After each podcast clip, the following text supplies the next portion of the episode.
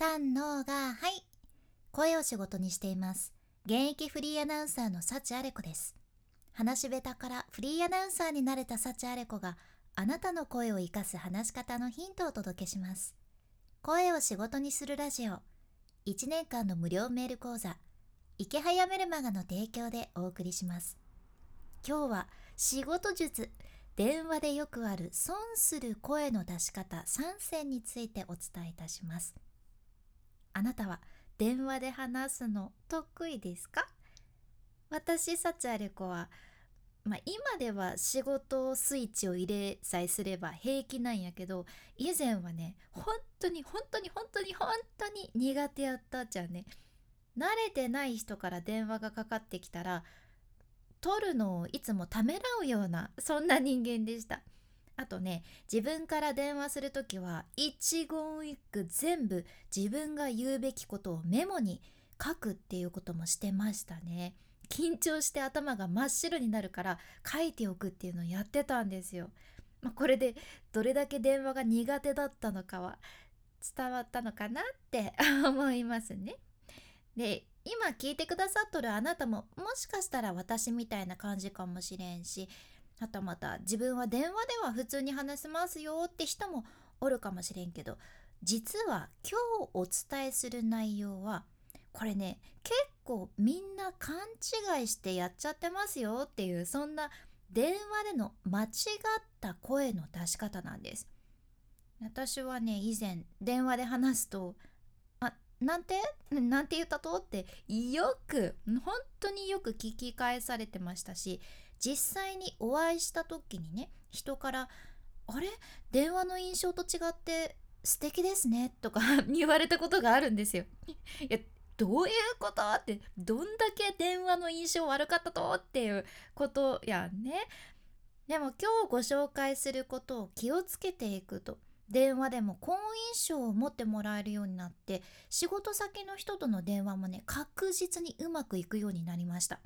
これコツを抑えるのすごく大事です。やけんあなたも今日から電話での声の出し方をマスターして電話は自分に任せてくださいって言えるぐらいになっちゃってください。まずね簡単に今日のポイントをサクッとご紹介すると電話でよくある損する声の出し方3つですね。1つ目が声をワントーン上げて話す。2つ目距離感を考えていない。そして3つ目息の量が多い。この3つですね。では順番に解説していきます。まず1つ目。声をワントーン上げて話す。これです。明るい声を出すために声のトーンを上げるのってすごく大切っちゃね。でも実はね、電話では違うんですよ。電話ではあんまりその高いトーンを出す高い声を出すっていう効果はないと言われていて人の耳が聞こえる音って一番低くて 20Hz で一番高くて2万 Hz くらいって言われています。ただ電話で聞こえるのは 3400Hz くらいまでなんですね。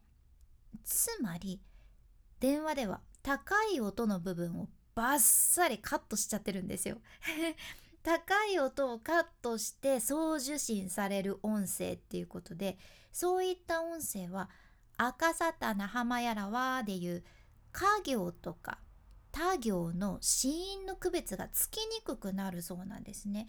やけんこの音とかは特に注意なわけです。やけん、まあ、そういうこともあって高いトーンを出そうって意識するよりは自分の中の適度な声の高さではっきり話すことにぜひ集中してみてください。はっきり話すのも大切です。で特にここでのポイントは声のトーンを上げる意識を持たない代わりにしっかり口角を上げるってことです。口角を上げる。この口角を上げるだけで明るい印象をカバーできるじゃね。これだけで OK です。ぜひ意識してみてください。で次に距離感を考えていない。時々周りに電話なのにそんな大きな声で話します？って人おりませんかねあの人絶対今日焼肉行くやんってその人のプライベートなことまで聞こえちゃうやつですね。これの注意点はもしかしたらあなたもそうなってるかもしれませんよっていうことです。もちろん私も含めてです。やっぱり自分の声の大きさってわからないですよね。特に興奮してる時はね、もう特に大きくなってしまいます。でこれは電話だからこそ距離感がわからないっていうのもあって声のコントロールができてない場合多いんですね。これやと音が割れちゃって聞き手が聞き取りにくくなる声になります。で電話では基本的には隣にいる人に話すくらいのそんな大きさの声でゆっくりはっきり話すのが大事じゃね。距離感は隣の人と話すくらいこうやって覚えておいてくださいさあ今日の3つ目3つ目に進みましょう息の量が多いこれです。普段から息の量が多いって人おるんよね。割とささやき声の人とかは息の量が多いです。ね、息を強く吹きかけて話したりするとこれもね電話では音が割れてしまって聞き取りにくい声になっちゃってすごくもったいないです。単純にスマホを口からね距離を置くっていうのも一つやけどもし息が漏れて声を出すっていうのが癖づいとる人。一つ改善方法を今日ご紹介いたします。息が漏れて声出しちゃってるんですよねって人はまずお腹からふーっと息を吐いてみてください。お腹からふー今声出しちゃいましたね。声出さずにこんな感じで息だけ吐いてくださいそしたら次はちょっと息の量を減らしてちょっと声を出しながら息を吐いてみてくださいふーですね。で今度はもっと息の量を抑えて完全に声をしっかりお腹から出すイメージで吐いてみるんです。ふーどうでしょうか？これはね息の量を減らしていく練習になるんですよね。